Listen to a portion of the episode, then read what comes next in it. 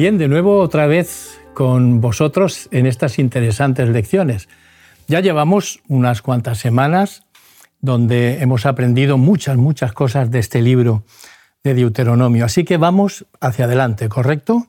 Muy bien. Y yo eh, quiero comenzar con eh, una pregunta que le voy a hacer a Antonio para que me responda. ¿Qué es lo que hace grande a una nación según el pensamiento de Dios? Bueno, el concepto, el concepto de grandeza, en general las personas queremos ser grandes, los países, las naciones también quieren ser grandes, ¿no? Pero la palabra de Dios lo dice muy claro, la justicia engrandece a las naciones, la justicia.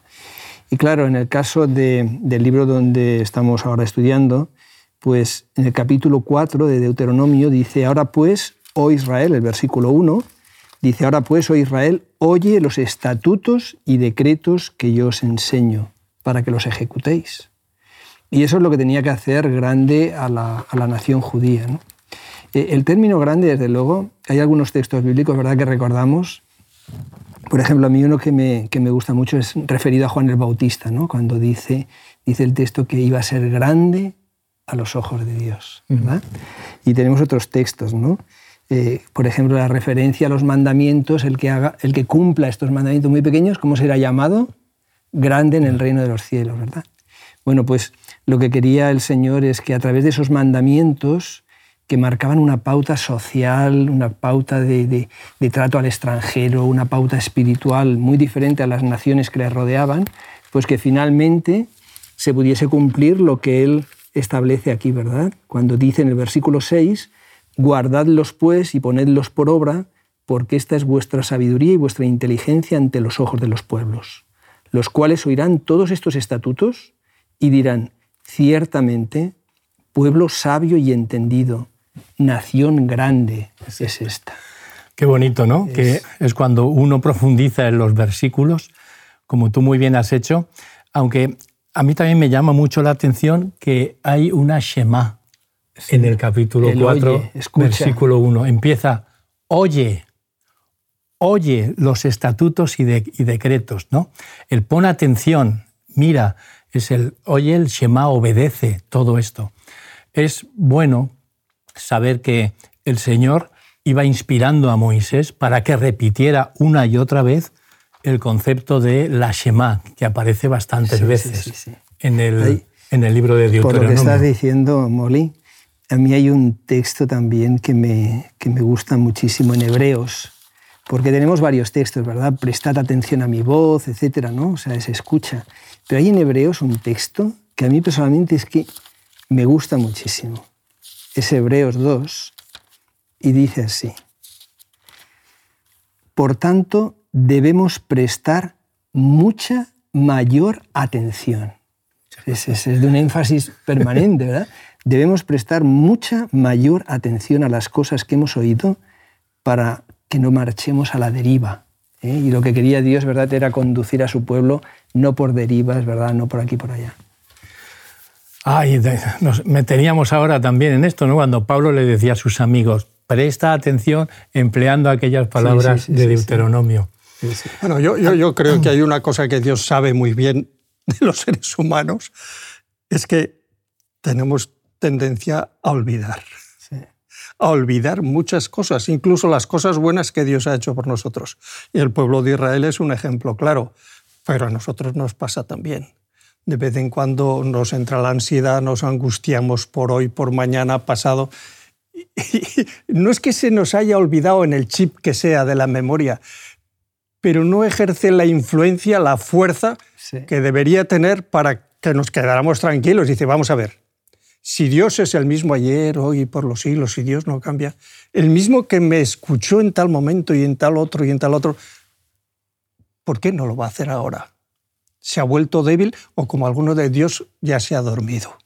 No en vez de decir Dios ha muerto, Dios está dormido y no le preocupa mucho lo que pasa a los hombres. Ya viene de la historia de Platón, del acto puro y todo. Ahí es quedáis, ya os apañaréis, ¿no? Entonces, yo creo que Dios nos insiste en un vocabulario muy humano. Acuérdate, como el mandamiento del sábado, oye, escucha atentamente, no se te olvide. ¿Cuántas veces hemos dicho eso a los hijos? ¿O nos lo han dicho cuando éramos pequeños? A veces, ¿sabes para qué lo utilizamos? Para hacer una lista negra de los errores del otro. Oye, porque en tal fecha tal y en tal otra tal otra. Eso Dios no lo hace con nosotros, afortunadamente. Perdona y olvida. Sí, no, por lo menos no lo recuerda ya, no, no lo manifiesta. No nos quiere nunca humillar. Pero sí nos llama la atención para decir, estate atento. ¿eh? Que sin darte cuenta te vas a ir por otro camino. Qué bueno, ¿no? Que el Señor, ahí ya a punto de entrar en la tierra de Canaán, hace todo un recordatorio para su pueblo. Y hay un versículo en Deuteronomio 12, 32 que dice lo siguiente, cuidarás de hacer todo lo que yo te mando, no añadirás a ello, ni de ello quitarás. Volvemos otra vez al, mira lo que te digo, estas son mis palabras, apúntalas, grábalas en tu mente, estudialas, pero ni me añadas ni me quites de mi palabra. ¿Qué me puedes decir a esto, bueno, Alberto? Yo es que me parece un texto fantástico este. Primero por la afirmación que hace ¿eh? en el versículo 12.32 en el 12.32, que, que, es el último, dice, cuidarás de hacer, o sea, pondrás atención de hacer, no dice casi todo. No, no, no. Todo lo que yo te mando. Todo. O sea, es que con Dios es todo o es nada. Todo lo demás son subterfugios para engañarnos al final a nosotros mismos, porque a Dios no. Es todo o nada. Y nuestro compromiso con Dios es todo o nada con la ley, con los mandamientos, con los estatutos y como veremos más adelante con sus consejos de alimentación y tantas cosas. Es todo o nada. Y aparte de ese todo, de poner atención a todo, no añadir ni quitar. Vamos a ver, añadir a algo es relativamente fácil.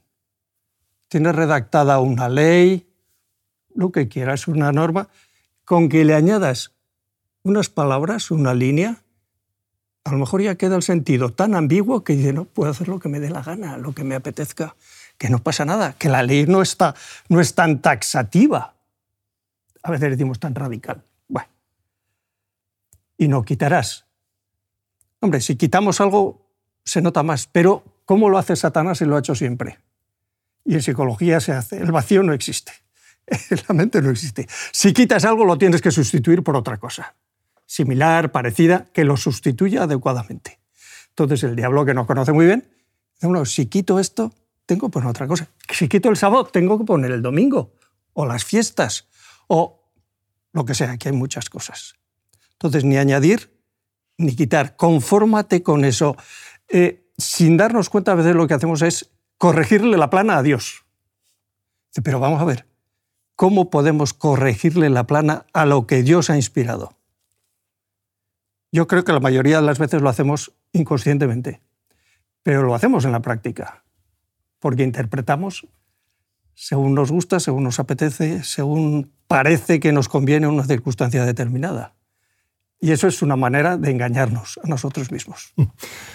En, el tema este que está ahora comentando Alberto, realmente donde están las tradiciones también, todas las cosas que se incluyen, que se que sustituyen muchas veces a la palabra de Dios.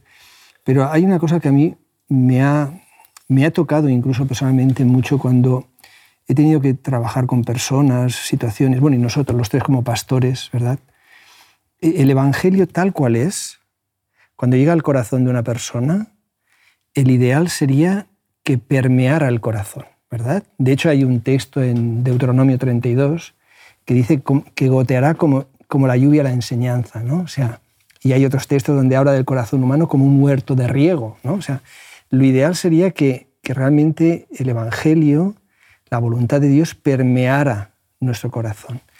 Sin embargo, muchas veces vemos que el ser humano es el que permea el Evangelio. O sea, se produce mm. una, un, trasvase, pero en sentido contrario. ¿no? Y entonces podemos hacer el Evangelio pues, a veces duro, enjuiciador, un, Evangelio que no está lleno de amor, un, Evangelio que, está, que coge otras connotaciones distintas. A mi medida a mi medida. ¿eh?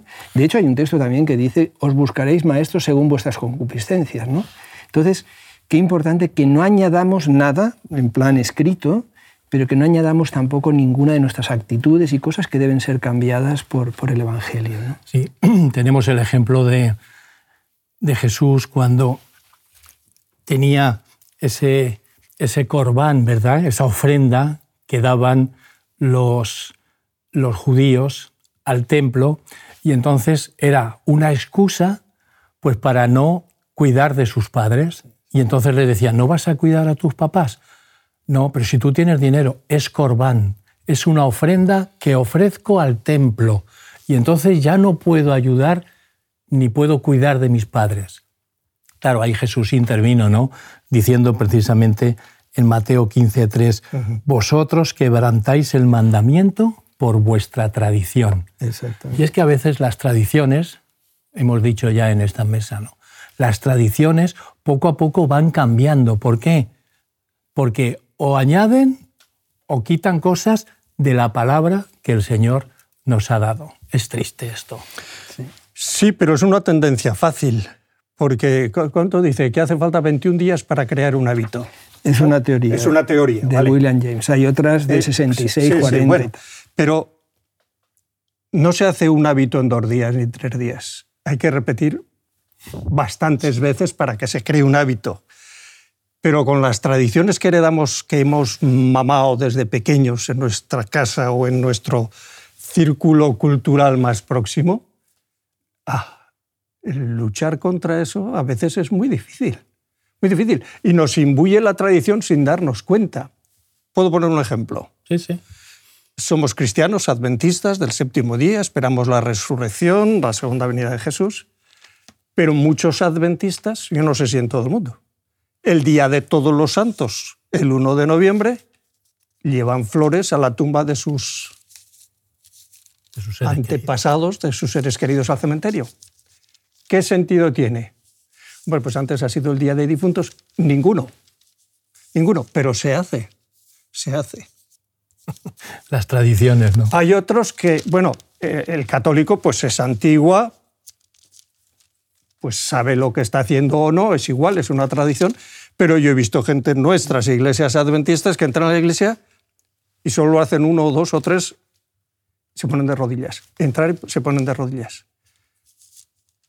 Bueno, si se lo pide el cuerpo, pues no lo vas a juzgar. ¿Por qué lo hace? Es cosa de ellos. Pero ¿de dónde viene esa costumbre? No, es que para adorar a Dios hay que estar de rodillas. A mí alguno me ha dicho, no, es que cuando adoras a Dios te tienen que hacer mal las rodillas. Hasta que no te hacen mal, todavía no has empezado a hacer oración. Digo, pero hombre, eso viene de los cilicios y de las órdenes monásticas y todas esas cosas que en los conventos hacían lo que hacían en los monasterios. Digo, pero estamos mucho más influidos por las tradiciones de nuestro entorno de lo que nos parece. Por eso Pablo, cuando le escribe a Timoteo, en el capítulo 3, versículo 16, dice, Toda escritura es inspirada por Dios y útil para enseñar, para convencer, para corregir. Y es un momento en que nosotros debemos de plantearnos ¿no? el tema de corregir. ¿Corregir el qué? Hay muchas tradiciones que están tan enraizadas en nuestra vida que no nos damos cuenta. Y una de, esto es lo que nos dice. Yo, os podría decir una, una que igual os hace gracia, pero no es graciosa. En muchos países y en los que yo he conocido en África Central, el cristiano y el adventista incluido tiene tal miedo a la brujería que no se lo quita de encima. Y hablas con él y dice, pero tú sabes que Dios es más poderoso que el diablo y que los brujos. Sí, sí, claro que lo sé. dice, pero el miedo no me lo quita nadie. He vivido con ese miedo toda mi vida toda mi vida. Y hablando con los espíritus de mis antepasados, mis antepasados todos los días. Además que la tumba estaba allí, al lado de la, de la choza o de la cabaña. Eh, ¿Cómo se cambia eso? Es Cristo el único. ¿eh? Pues pastores. Yo he conocido pastores que han estado trabajando conmigo que no se podían quitar de encima el miedo a la brujería. Además, porque funciona. Es que funciona. Funciona. Hombre, que sí funciona. ¿Eh? Funciona esas cosas están arraigadas, ¿no? Bueno, si uno, si uno piensa a nivel de la mente, ¿no? cada, cada neurona tiene como unas 10.000 conexiones. Ah, casi nada. Solo. y tenemos pues 86.000 millones de neuronas, ¿no? Y todo eso está ahí trabajando. Las, las tradiciones, los hábitos, las cosas que tenemos totalmente cogidas, no son pensamientos etéreos que están por ahí. Concretamente en los núcleos basales, que es una parte del sistema límbico, están ahí establecidas y en una zona que se llama el área subcortical, subtalámica, que, ahí está todo, el tema este de los hábitos, y eso está arraigado. O sea, solo, solo se puede superar esto en esa corteza infralímbica, solo se puede superar a través de la palabra y persistiendo en la palabra. Persistiendo en la palabra. Ni siquiera de una forma esporádicamente. Eh, o sea, el Señor nos llama aún cada día, ¿verdad? Que es una expresión que además se utiliza en, Deuteronomio. O sea, cada día, porque si no, realmente esas tradiciones, esas cosas están ahí totalmente arraigadas. ¿eh? Eh, sucedió un hecho que nos narra en Deuteronomio 4 con el tema de Valpeor y que estaban a punto ya de entrar en la tierra prometida. Pero aquí el libro de números nos explica con amplitud qué fue lo que ocurrió. Y dice números 25, versículos 1 y 2, nos dice, empezaron a fornicar con las hijas de Moab, el pueblo comió y se inclinó a los dioses. ¿Por qué crees tú que Moisés dejó reflejado este versículo en, en Deuteronomio con este suceso tan trágico a punto ya de alcanzar la tierra prometida? Sí, realmente, claro, el pueblo de Dios estaba llamado a ser una luz, ¿verdad? La sal de la tierra. Y estaban ya, pues eso, a punto de, entrar en la tierra nueva. Realmente ahí entró la pasión, ¿verdad? Eh, la, parte, la parte emocional. El ser humano nos podemos mover desde los principios o desde las emociones, desde las pasiones. Y Satanás sabe perfectamente que si consigue trasladar la base de nuestra existencia de los principios a las emociones o las pasiones, realmente ahí estamos perdidos. Entonces la sensualidad, la sexualidad, todo esto, pues Satanás lo ha utilizado muy bien. Lo que fue un regalo de parte de Dios, pues él le ha sabido dar el giro como para llevar a, una distorsión emocional y al final espiritual. ¿no? Claro, lo que vemos en este evento es que lo que utilizó Satanás es, primero, un, un pecado a nivel físico, porque fue el medio de llevarle a un pecado a nivel espiritual, aunque el pecado físico también era espiritual, evidentemente. Pero a Salomón le pasó lo mismo. Salomón, a través de las mujeres, a través de la tentación, a través de tal, acabó adorando a otros dioses. Y ahí con Balaam también el consejo, el consejo fue traer a mujeres para que contaminen al pueblo. Efectivamente. Por eso la hermana Joy menciona tanto el tema de los sentidos, ¿no? Eh, y de hecho Eva ya también intervino el problema de los sentidos. ¿eh? O sea, cómo Satanás intenta a través de las sensaciones, a través de las emociones, que son en realidad son las, las, las reinas en este mundo. O sea, hoy en día se compra y se vende emociones, sensaciones. Se venden mucho más emociones y sensaciones que productos. Los productos asociados a sensaciones. O sea, hay una mercadotecnia, mercadotecnia de la sensación, ¿no? Y Satanás eso lo ha sabido trabajar siempre desde el principio.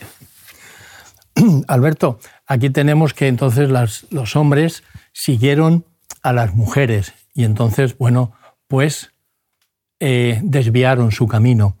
Pero vuelve otra vez a decir Deuteronomio 4:4, dice, mas vosotros que seguisteis a Jehová vuestro Dios, todos estáis vivos hoy. Todos. ¿Qué significa para ti y qué apunte podrías dar a esta frase? Mas vosotros que seguisteis a Jehová, todos estáis vivos hoy. Yo no tengo una estadística de cómo los que salieron de Egipto mayores de 20 años, siendo que no había enfermedades, cómo fueron muriendo por el camino durante los 40 años, cuántos quedaron pues de 60 años para arriba en este momento. ¿Cuántos van a morir todavía? Porque estamos al final. Sí, estamos a punto estamos de Estamos al final. No nos dice, que yo recuerde, ningún texto dice, bueno, y este día pues Dios hizo tábula rasa y dice, bueno, aquí todos los que tenéis más de 60 años, a excepción de estos dos especiales, Josué y Caleb, todos os vais a, a descansar. No lo dice. Pero a los que le escuchan, los que habéis seguido hasta aquí y hasta ahora, yo sigo estando con vosotros. Y os voy a acompañar para llegar al final, que estamos casi al final. Yo me imagino gente joven menor de 20 años, niños saliendo de Egipto, y llegan allí pues adultos ya padres, abuelos. Y nos hemos pasado la vida en el desierto. Nos hemos pasado la vida en el desierto, 40 años. Bueno, Moisés había pasado 40 años antes en Madián. Pero tenía que ser una experiencia muy difícil de entender, muy difícil. Porque a veces nosotros pasamos por, por nuestros pequeños o grandes desiertos que duran X tiempo, siempre nos parece más largo de lo que quisiéramos, pero 40 años en esas condiciones, por mucho que tengas el pan, el maná, el agua, y todas esas cosas que se nos dice que el Señor cuidó de su pueblo, tendrían unas ganas locas de entrar en la tierra prometida. Pues el Señor les tiene que recordar, todos estáis vivos hoy, hasta aquí habéis vivido. Y el Señor quiere que disfrutéis de las promesas que os ha hecho, que hizo desde Abraham. Y ahí todo el Deuteronomio haciendo recuento, repaso de la historia de los patriarcas, parece, vale, ya habéis hecho el camino. Solo os falta un poquito. Sí, sí, sí. que aguantar, que falta poco. Sí, esa misma palabra también lo usó Jesús cuando les dijo, mirad, el reino ya está entre vosotros, seguidme, seguidme. Haced todo lo que yo... Es un verbo fantástico. haced todo lo que yo os muestro, porque para eso soy vuestro maestro, pero seguidme. Aunque sabemos que hubo casos en que prefirieron otras cosas, ¿no? Como el joven rico que dijo, yo sigo por otro camino. Pero si tú me sigues, tú vas a pasar, tú vas a estar conmigo en la tierra nueva. Seguidme. Y eso es lo que nos pide. Hay textos, de verdad, muy bonitos sobre esto, ¿no? El texto que conocemos también y que tiene sus paralelos, ¿no? En los sinópticos. Cuando dice, todo el que quiera seguir en pos de mí, tome su cruz, ¿verdad? Cada día, ese cada día es fantástico, ¿no? El Señor nos invita a eso, a seguir a Jesús, seguirle, puestos los ojos allí en Él, ¿no? Y bueno, y es de alguna forma repetir la experiencia que ahora comentaba Alberto, ¿no? Hay, un pequeño detalle, esto que dice, y los pueblos dirán, ciertamente pueblo sabio y entendido, nación grande es esta. Eh, yo os pregunto, si puedo hacer una pregunta. Adelante, adelante, claro. ¿No os parece que el pueblo judío, en términos generales, eh, sin entrar en políticas de sionismo o historias de esas, hasta el día de hoy sigue siendo un pueblo bendecido por Dios? Sí. ¿Un pueblo especial? Sí, sí, sí. Yo creo que... Yo, yo lo creo firmemente. O sea, no, no estoy hablando de, del IQ, de la capacidad intelectual, ni, qué sé yo, de qué cosas que podamos analizar desde un punto de vista psicológico, psiquiátrico, yo qué sé. No, pero son gente capaces de hacer lo que ningún otro ha hecho en aquel desierto en aquellos desiertos, convertirlo en jardines, en vergeles. Y bueno, luego otros lo han hecho también. ¿Por qué os pensáis que del otro lado del Jordán, Jordania tiene tan buenas relaciones con Israel? Porque les han enseñado a hacer en el desierto lo mismo que han hecho ellos. Y los jordanos están encantados de la vida, de que Israel esté allá al lado. Aunque no lo digan en la prensa, ni, ni se lo digan a los otros pueblos musulmanes, árabes. Pero es verdad, es un pueblo Bendecido. Ah, y un detalle. Si os repasáis la lista de los premios Nobel que han habido, ¿cuántos judíos hay? Montones. Y si les ponéis una proporción a la población de judíos, esto no tiene aplicación normal. yo, recuerdo, perdona Molly, yo recuerdo un tema que dio justamente Molly, que le escuché, te escuché allí en, creo que fue en Asturias en Asturias, precisamente sobre la bendición del pueblo judío, mm. dando datos y tal, y fue muy interesante. Es que realmente lo ves ahí, ¿no? que, Dios ha estado presente con este pueblo. El, pueblo el pueblo judío tiene una cosa que los demás pueblos no tienen, y es que sin, daros, sin darse cuenta ellos, han seguido la palabra de Dios como la tradición que debe de seguirse. Entonces, ¿qué ocurría? Bueno, pues aquí nadie come carne de cerdo. ¿Por qué? Porque en Levítico 11 no se aprueban esas carnes y ellos pues no las comen. ¿Y qué ocurría? Cuando el pueblo de Dios iba a cualquier poblado, pues no comían carne de cerdo. Pero entonces venían las plagas, venían la triquinosis y todo el pueblo se contagiaba y el pueblo judío no. Estos eran, claro, nos han puesto algo para que nosotros estemos envenenados. Eso es una de las cosas. Otra de las cosas es que tenían un sistema de prevención que el mundo no tenía. De higiene, incomparable. Hombre, yo recuerdo, yo recuerdo en casa, Alberto, tú lo habrás vivido también, eh, a comer. Susín, si no te lavas las manos, no comes. Digo, ¿pero qué tendrá que ver lavarse las manos con comer? No lo sé, pero tú no te sientas. Y eso eran eh, conductas de higiene que lo llevaban constantemente, desde, desde siempre. Las normas sanitarias tremendas. Eh, sanitarias, ¿verdad? Luego entonces vemos que poco a poco estos han seguido haciendo esta tradición, los niños judíos, entre el pueblo de, de Israel, muy pocos analfabetos o casi ninguno, porque de pequeñito... Aprendían con la Biblia, ya estaban con las escrituras, con el totalmente. Geometría, aritmética, y a leer y a escribir, por eso tienes toda la razón al decir, este pueblo ha sido bendecido, es que ellos leían, estudiaban y sin darse cuenta lo llevaban a la práctica. Por eso, el que estudia y lee va a tener bendiciones totales. Hay un capítulo, y es el capítulo 2 de Deuteronomio, es muy curioso, porque se ve cómo Dios tuvo una tierra prometida para moabitas, amonitas y para los edomitas, los descendientes de Saúl. O sea, y no podía Israel pisar, dice, dice el texto bíblico, que no, no os voy a dar ni lo que ocupa la planta de un pie. Eso es un terreno que yo les he dado a ellos. Son descendientes de Abraham también. Efectivamente. Y los he, sacado las tribus y las gentes que estaban en el paganismo igual que, en la parte norte. O sea, no pero es el pueblo de Israel el que ha mantenido la ley y es el que ha mantenido unas tradiciones que les han preservado mucho. Pueblo grande y bendecido es este esta nación que Dios trajo. Y espiritualmente nosotros, como pueblo cristiano, estamos llamados a lo mismo. A lo mismo. Por eso está el tipo, que lo vemos ahí, y el antitipo, que somos nosotros. Muy bien, mis queridos amigos, pues esto finalizó. Se acabó. Parece mentira, sí, sí. pero encontramos este manjar tan sabroso en estudiar la palabra de Dios que ya hemos devorado toda la lección.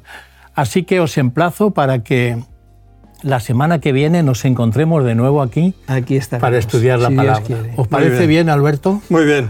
Y a todos nuestros amigos también. Así será. Nos vemos, amigos. Muy bien. Te invitamos a tener una experiencia más allá del sábado, convirtiendo tu unidad de acción en una iglesia hogar en donde la Biblia, la oración intercesora, la fraternidad y la testificación sean vuestro estilo de vida. Así experimentaremos un poder renovador en la Iglesia y en el cumplimiento de la misión. Suscríbete a nuestro canal de Job Media para no perderte ninguna escuela sabática viva. Que Dios te bendiga.